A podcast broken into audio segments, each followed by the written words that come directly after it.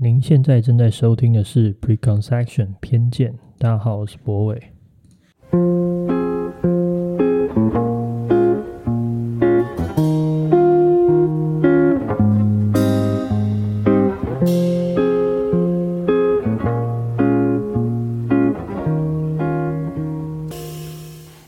好，欢迎收听今天节目。对，好久没录 Podcast，然后这已经是我第第四次 NG 了吧？啊，我觉得，我觉得一个人录跟两个人最最最大的差别，就是以前你可以在呃别人说话的时候去思考你要讲什么，或者是去呃组重新组织你的语言，但是一个人录的时候，你就必须把很多事情先呃记录下来，先打下来，然后你才有办法在录的时候更精准的表达一个概念。所以对我来说，短期之内可能还是一个挑战吧，因为我其实以前都比较喜欢。你知道，就是写个大纲，写几个关键字，然后我就在呃跟小光对谈的过程之中，我应该就可以把剩下的词语组织好。现在就变成我每一篇都写的有点长，我也没想到会有这种状况，不过我应该会慢慢克服吧。好，那首先先来跟大家讲讲我对这个节目的一些概念跟期待吧。首先，我的名字叫做 Preconception，其实是一个呃叫做偏见的字嘛。那我我相信大家对偏见的概概念可能都不是一个呃非常呃，通常大家听到偏见就觉得是一个比较负面的词汇，但是我今天会想要把这个东西取成我的呃 podcast 的名字，是因为我我有一呃我有一个很深的体悟吧，就是回头看我们过去一年多曾经做的那六十几集 Before Midnight 的。Podcast，我觉得其实呃，在某种程度上来说，它其实也是一种我个人因为我的人生经验，因为我的成长背景产生的一种特定的角度去观测这个世界之后的一种结果。换句话说，其实呃，我在不知不觉中只是发表了呃，比如说一一个成年男性，或是一个台湾人，或是一个。直男，我不知道，就是各式各样在我身上的标签累积综合结果的一种观测角度的一种状态，所以我们永远都会，换句话说，我们永远都会有偏见，人总是偏见的。然后，甚至我们也可以认同这句话，就是如果你不带着偏见来认识这个世界，你好像也没有任何的可能去认识这个世界，因为其实我们都带着我们自己的固有立场跟僵化的状态。所以，我觉得认知到自己的想法，或是认知到自己的概念是偏见这件事情，好像是一个比较健康的对自我认知的理解。就我们不能想象自己的话，或是你曾经说的这些事情都可能是正确的。呃，如果你带着它可能是偏见的逻辑，或是的前提来去讨论的话，我觉得这好像是一个。我比较能够肯认自己发言的一个状态，所以换句话说，代表我曾经讲过的话，或是我未来即将在这个节目讲过讲出来的话，它可能都有可能是错的。但是我觉得有错这件事情，其实是一个比完全正确更呃，这要说什么？这叫做。更性感嘛，或者是更有趣、更值得追求或者值得体验的一个状态。我曾经呃，有别人跟我说过一句话，我觉得很有趣，他呃很有，我很相信啊，就是我觉得他讲的蛮好的。他说：“凡是有意义的话都可能错，凡是不会错的话都没有意义。”呃，我我这这句话的意思大概就是在讲说，那些不会说错的东西，譬如说，我现在说我的嘴巴前面有一个麦克风。这句话其实是一个事实嘛，就我的我在录 podcast，我嘴巴前面必然会有一个麦克风。但这句话有任何被表述的需求吗？或者它有被表述的意义或价值吗？我觉得可能就不一定那么高，或者它没有那么必要被理解。所以这件事情它不会错，但是它同时其实也没有任何要值得被讨论的可能性。那那些我觉得值得被讨论的事情呢，它可能是很多时候它被牵扯到的是一种价值观排序的选择，或者是一种审美的偏好，甚至是一种呃，我们对同一个世界有不同的理解的方法产生的一种差异。所以有可能在某一方或者某一个面向底下，你的那个观点就会是错的，你就是一个错误的偏见。但是正是因为这些有各式各样观测这件事情的角度或是可能性，我们去讨论这些东西到底什么对、孰对、孰错，这件事情才会让这个讨论是有价值的，或者是让我觉得足够兴奋的。然后另外一个原因就是，我觉得。呃，这个节目其实某定程度上反映我跟我女朋友相处的一种惯性。我女朋友希望，应该说，我女朋友认为我讲话其实相对的武断。其实他觉得我的说话表述方式有时候太充满了一种，呃，因为我太可能我太相信我所相信的事情是真的，所以不留余地啊，对啊，应该这样讲，就是不留余地。然后。所以他其实这应该说这几年对我最大的其中一个批评，就是 在这个部分上面，他希望我可以再做得更圆融、更圆满一点。所以我觉得有点像是先告诉大家这是一段偏见，然后再去把这件事情阐述出来，好像是我现阶段能够做的最圆满的一种方法。对啊，但其实我对这样子的说话态度，此时此刻的我啦。就是我还是还是希望我可以保持这样相对武断的一个状态，呃，原因是因为我觉得，如果我真的足够相信一个价值观或是一件事情的时候，呃，我应该是有能力或是有，呃，这叫做什么？就是有能力而且愿意为这个价值观所说出来的一些话来负责，或是来替他做背书，这才代表你真的信嘛。那如果我们今天用了很多可能、也许或是或是大部分这样子，你知道比较安全的词汇，那其实也许代表这件事情你不一定真的如你所想象的中那么相信这件事情。那还有另外一件事情，我也觉得很有趣，就是呃。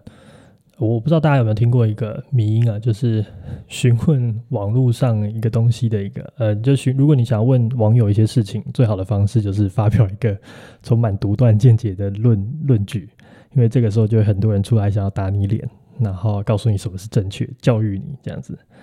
呃，我我觉得其实有点类似的效果吧，就是如果我想相信的事情，它真的有错的可能，那也许可以透过这样子相对的一种。我觉得可能可以说具攻击性一点的发言，然后你有可能去召唤出一些更正确的事情，所以我觉得这也是我希望可能可以带来的一些可能性吧。就是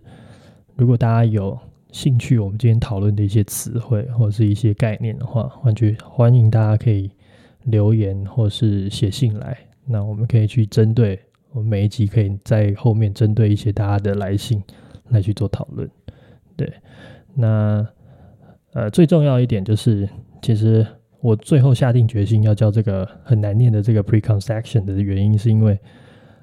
我在查这个偏见这个词汇的时候，我在查它的中文的成语的时候，我发现它有一个成语叫一隅之见。那大家知道我我跟我女朋友开的花店叫一鱼有花嘛，所以今天如果有一个 podcast 是我们花店自己开的，那还有可以叫一鱼之见的话，我觉得。就有一种完美的感觉，就刚好符合我的想象跟要求。所以以上大概就是我们的那个呃节目概念，就是我希望可以在这边发表一些感受，然后我也相信所有我的这些感受，或是我对人生的一些感悟或是想法，最后最后说到底，可能就是一个我个人的偏见。然后也欢迎你们跟我分享你们有的偏见。那我们可以讨论看看这些有可能会错的东西有没有一个对更对的可能啊？那接下来就是想跟大家分享一下，我这次过年有一个很深体悟，就是我们常常会觉得过年的过程是一个很痛苦的过程，然后只要年关将近，我们就会看到很多那种啊，就长辈怎么样问你话，然后你要怎么回避啊，或是又在抱怨这种呃。过年产生这种亲戚之间的这种互相的呃敷衍式的或客套式的对话，或是一些攀比，我觉得这件事情很有趣。就是到底是我们为什么会这么讨厌这件事情？其实我们也只是面临了一些可能一年一见的亲戚做的一种关系。那我今年真的有一个比较新的理解这件事情，就是我觉得关于这些过年的痛苦，它其实是一种呃强迫你面对你生命阶段的一个呃一个仪式吧，或是一个行为。因为这些不常见面的亲戚呢，他们平常也不知道你在干嘛，然后也不知道你最近的一些发展，所以其实他在问你最近在干嘛，或是他用一些呃方式去，比如说询问你的学业啊，或是工作状态的时候，他其实是用一种很概括、很概括的社会评断的方式，去希望快速的提炼你的生命状态的一种过程。换句话说，比如说他问你呃。你的考试的分数如何？这代表两个前提。第一个就是他认为考试的分数这件事情，代表你这个身为学生的一个生命阶段里面一个很重要的指标。然后，之所以这件事情会让我们产生反感，这件事情事实上是我们可能认为这些指标，其实在此时此刻你的生命里面并没有那么有价值。但是因为这些固化的传统思维，我们被迫要面对那个指标对我们现在生命状态的一种衡量，然后这件事情就会产生一种冲突，然后让我们觉得我们好像不断的在用一些我们不喜欢的方式去呃评价我们目前的生命阶段，我们是过得好还是不好，还是我们在什么样的状态里面。然后第二点就是。这样子的生命阶段还会被拿来面对一些很糟糕的，或者是我们说很不舒服的攀比或是比较，因为这些时候，譬如说，就像我们常常会听到说，呃，可能某亲戚家小孩他怎么样怎么样怎么样，然后比你更优秀，或者是谁谁谁的儿子已经升官发财了，那他做到一个什么样的阶段？那我觉得这件事情其实就是一个这两个。呃，状态的一种混合体嘛，就是我们真正在面对的事情，是我们必须要对这些不熟的人，在于人情的压力或是呃礼貌的前提之下，去表述我们现在的生命状态的一种自我介绍。那自我介绍的过程之后，我们还要被用一个我们不那么习惯的标准去做刻画或是衡量，呃，或者是比如说你的月薪多少，或是年终哪几个月。这种方式去来衡量我们此时此刻的生命状态到底是不是呃好的，或是一个足够完满的状态。然后最后呢，我们还要被迫拿这些不畸形的标准来去做一种攀比的结果。那我觉得这件事情就是大家真正会讨厌过年，或是讨厌这些亲戚对话的一个真正的原因。然后我就在往下想这一层，就是我觉得其实有时候我们好像。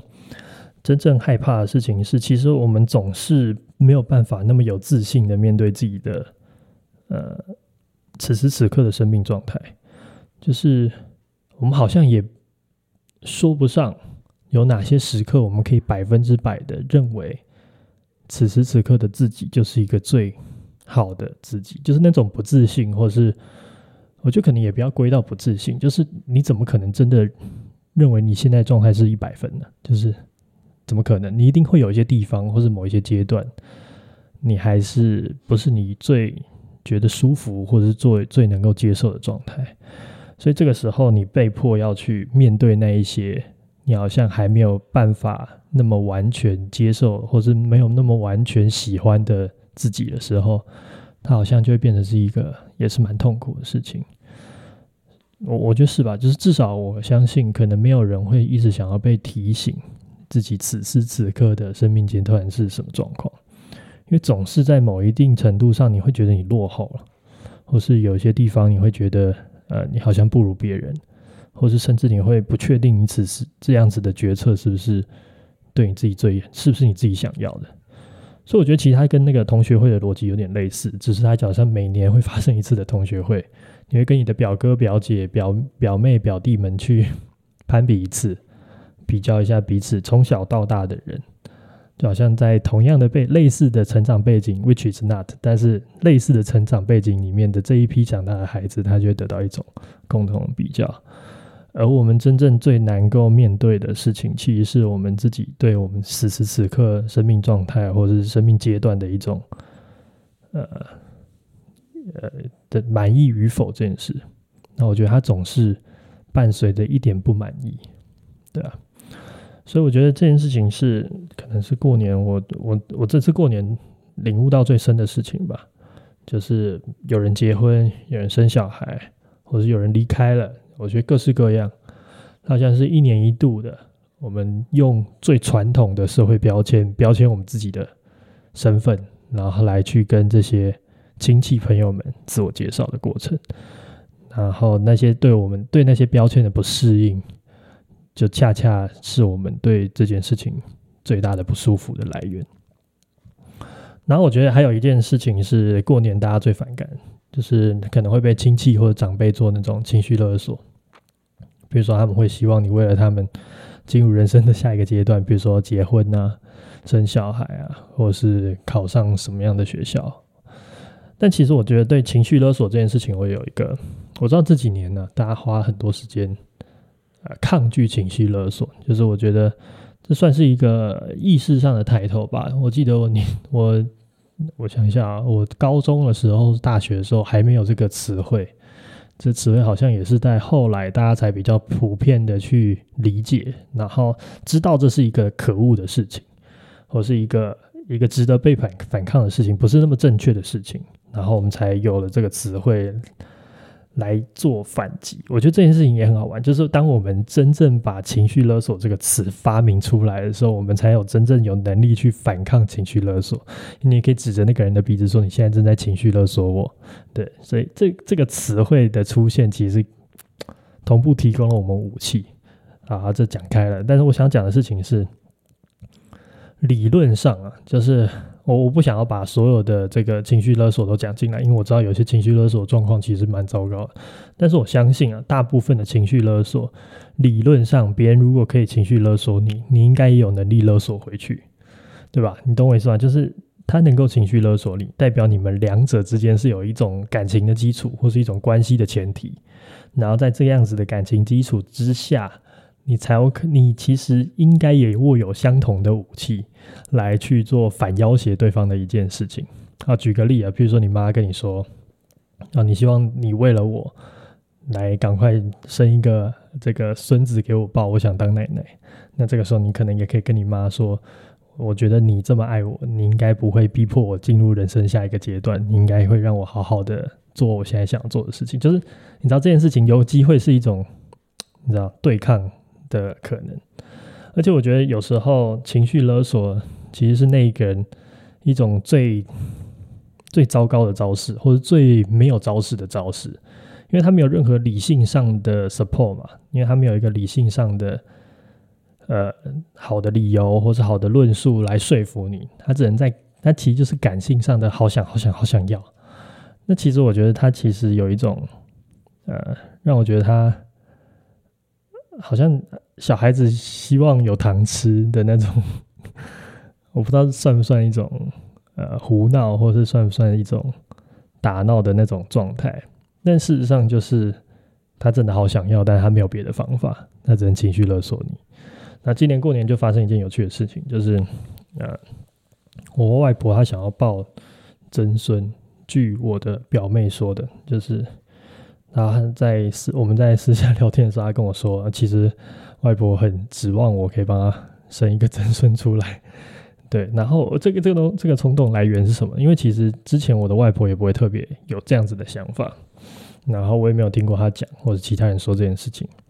然后我表妹就说，原因是来自于隔壁的邻居，就是他台南隔壁的邻居的跟他一样大的这个这个邻居呢，他抱了一个曾孙，拿来跟他炫耀。我就觉得其实蛮可爱的，就是好像是小时候我们看到隔壁班或是同那个同桌的同学有一个什么样的玩具，然后你会回去希望你的爸妈也可以买一个给你。我觉得其实那样子的情绪是很雷同的。当然，我觉得好像那对啊，反正就是我觉得是雷同的，对啊。所以，嗯，虽然后来我的外婆。在这个我妈的多重警告之下呢，她并没有去做这样的询问，但我其实好像觉得，也许下一次我应该可以承担一点她的，你知道情绪勒索，我可以跟他去沟通这件事情，或是听他把他的那个期待讲出来。那只要我足够不当一回事，或是我不不会影响我自己的心情，我觉得这件事情好像可以成为他一个疏解管道，也不是不行。对啊。那总而言之呢，就我觉得这是过年最有趣的几件事吧。就是呃，我那天好像突然灵光乍现，把这件事情讲清楚，就是生命状态的这种历程，在透过过年这样的仪式，我们每年用一种令人不舒服的传统社会标签来。自我介绍，那这个自我介绍过程之中，我觉得对自己可能也是一种伤害吧。对啊，那还有一位，还有一件过年还发生一件有趣的事情，我觉得跟今天我想要跟大家讨论的主题有关系。就是去年底的时候呢，我才因为后来就比较少录 podcast，然后再加上疫情的关系，能处理的事情不多，所以我就去在去年底终于考考到我人生的第一张驾照，第一张是真的，因为我连机车驾照都没有，我这我这次就考了一个自排车的驾照。然后在过年的时候，在这个我爸 我妈紧张的监督底下，我就正式的上路。对，没错，这个台湾的路上要多一个三宝。对啊，那我觉得这件事情是蛮有趣的点，是因为呃，我从来都不觉得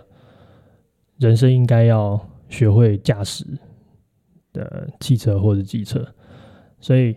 我在十八岁的那一年，所有的同学考完学测、考完职考，就是考上大学之后，通通都跑去考呃机车还是汽车驾照的时候，完全就没有任何兴趣。然后就连在这个男女失衡的非常严重的交大呢，大家都会来问我说，为什么我不考机车驾照？因为那个时候你知道，男生多女生少嘛，就是大大家要。呃，出去玩就要载载女生，那但是就会不小心抽到我这个男生，对，所以所以大家其实就会问我说为什么不考？可是事实上，我对我来说啊，就是拥有一个驾驶大型机械的操控技术，好像不是一个我会觉得很有趣的事情。就是我从小对这件事情就一直兴趣缺缺，然后我知道很多男生，尤其是在。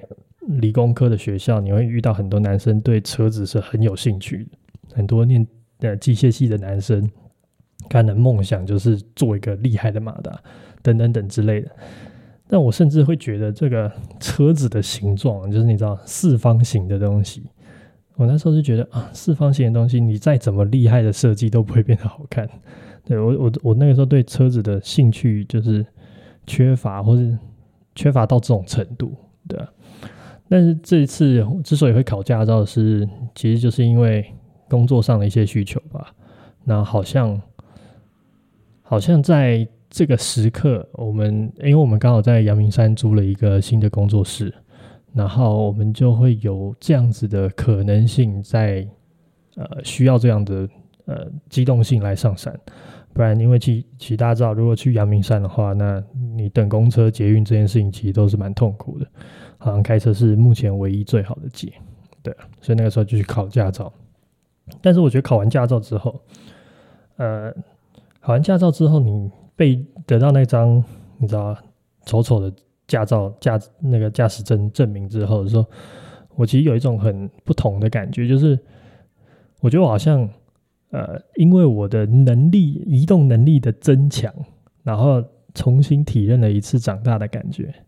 就是好像是一种，呃，就好像我们小时候玩游戏，你的技能，呃，你升级之后，你可以把某一项技、某一项能力的指数提高一样。你好像就是点了一个我可能从来没有点过的东西，可能就是增加一种能力，你就会有一种长大的感觉。总之呢，就是这个感觉对对我来说其实蛮奇妙的。我好像，好像那个什么 皮卡丘一直不进化成雷球，然后最后有一天。它终于进化那种感觉，对。然后这件事情对我来说，它就是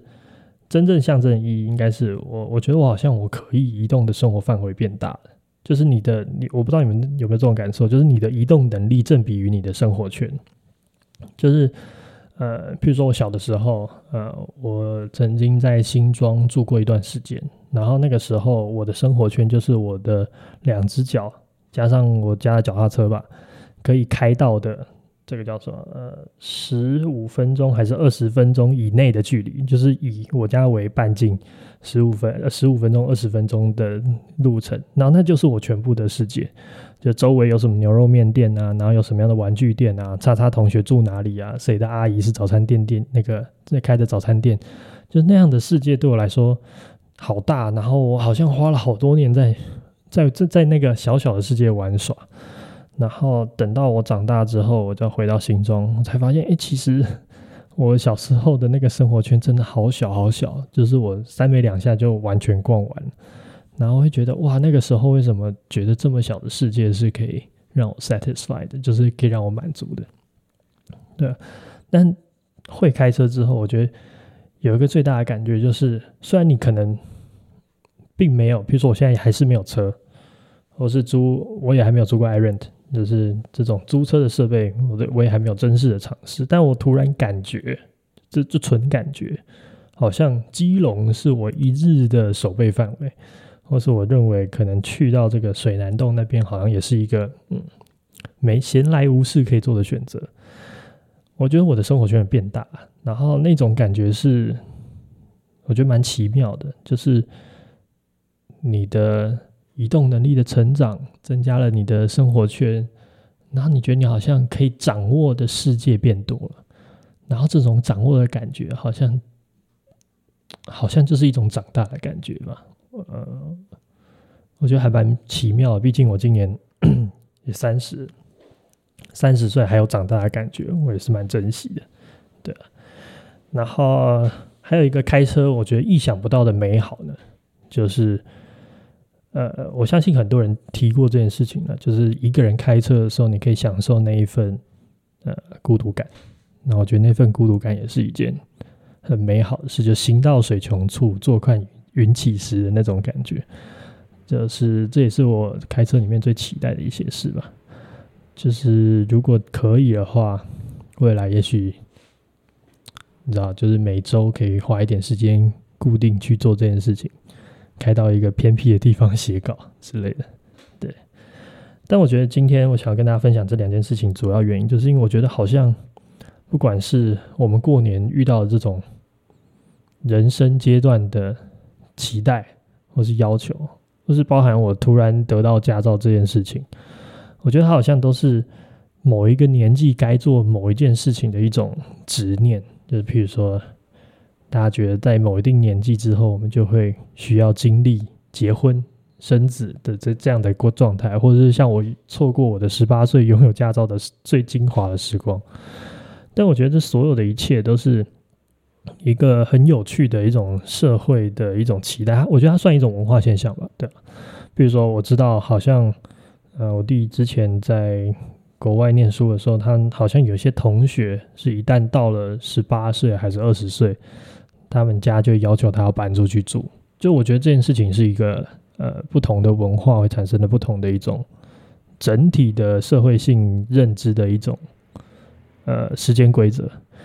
但我一直都觉得啊，就是如果有一件事情用年龄来做区分，应该都是蛮蠢。就是呃，你知道年龄能够代表的事情真的是太少了，就是。它一不能代表你的见识，我们有遇过那种年纪很大、见识也很浅的，或是反过来的；二不能代表你的身体状况，就是其实还是有很多人的身体素质，或是他可能在很年轻的时候就达到呃非常好的状态，或是也不代表就是你今天在这个年纪你就会有一样等级的发育，这这也不是发生的。然后它也不能代表任何心智状态的呃。Simple，它它不代表你十八岁你就足够成熟来面对所有在 A 片网站出现的各式各样的事情，它也不代表这件事情。所以我一直都觉得用年龄来区分的事情应该都蛮蠢的。但我可以理解啊，就是它也是带着一种无奈，因为我刚才上述说的那些事情要被测量的难度实在太高了，所以年年龄好像是这个社会最能够接受的一种共识吧？对啊。但是我反正我觉得用年龄来划分。的事情其实都你知道，就是并不那么精准，对。但我觉得人生，呃，人生阶段这种事情，它就是一种社会的主流的界定。那这种主流界定，就像我们认为几岁才有投票权，或几岁你才能呃进入 A 片网站这种事情一样。坦白说，我觉得它并没有那么说服我，它有足够被遵守的价值。对，就是我相信